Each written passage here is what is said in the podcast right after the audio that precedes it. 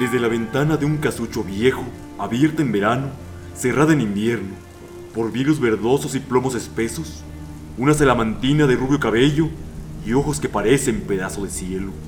Mientras la costura mezcla con el rezo, ve todas las tardes pasar en silencio los seminaristas que van de paseo. Baja la cabeza sin erguir el cuerpo. Marchan en dos filas pausados y austeros, sin más nota alegre sobre el traje negro que la beca roja que ciñe su cuello y que por la espalda casi roza el suelo. Un seminarista entre todos ellos marcha siempre erguido, con aire resuelto. La negra sotana dibuja su cuerpo gallardo y airoso, flexible y esbelto. Él, solo hurtadillas y con el recelo de que sus miradas observen los clérigos, desde que en la calle vislumbra a lo lejos a la salamantina de rubio cabello, la mira muy fijo, con mirar intenso. Y siempre que pasa, le deja el recuerdo de aquella mirada de sus ojos negros. Monótono y tardío, va pasando el tiempo, y muere el estío y el otoño luego, y vienen las tardes plomizas de invierno, desde la ventana del casucho viejo, siempre sola y triste, rezando y cosiendo.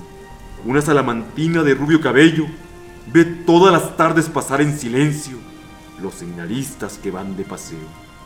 Pero no ve a todos, solo ve a uno de ellos, su seminarista de los ojos negros. Cada vez que pasa gallardo y esbelto, observa a la niña que pide aquel cuerpo en vez de sotana, marciales aéreos. Cuando en ella fija sus ojos abiertos con vivas y audaces miradas de fuego, parece decirla, te quiero, te quiero, yo no puedo ser cura, yo no puedo serlo. Si yo no soy tuyo, me muero, me muero. A la niña entonces se le oprime el pecho, la labor suspende y olvida los rezos, y ya vive solo en su pensamiento el seminarista de los ojos negros. En una lluviosa mañana de invierno, la niña que alegre saltaba el lecho, oyó tristes cánticos y fúnebres rezos. Por la angosta calle pasaba un entierro. Un seminarista sin duda era el muerto, pues cuatro llevaban en hombros el féretro, con la beca roja por cima cubierto y sobre la beca el bonete negro. Con sus voces roncas cantaban los clérigos. Los seminaristas iban en silencio, siempre en dos filas hacia el cementerio, como por las tardes salir de paseo. La niña angustiada miraba el cortejo. Los conoce a todos a fuerza de verlos. Tan solo, tan solo faltaba entre ellos el seminarista de los ojos negros.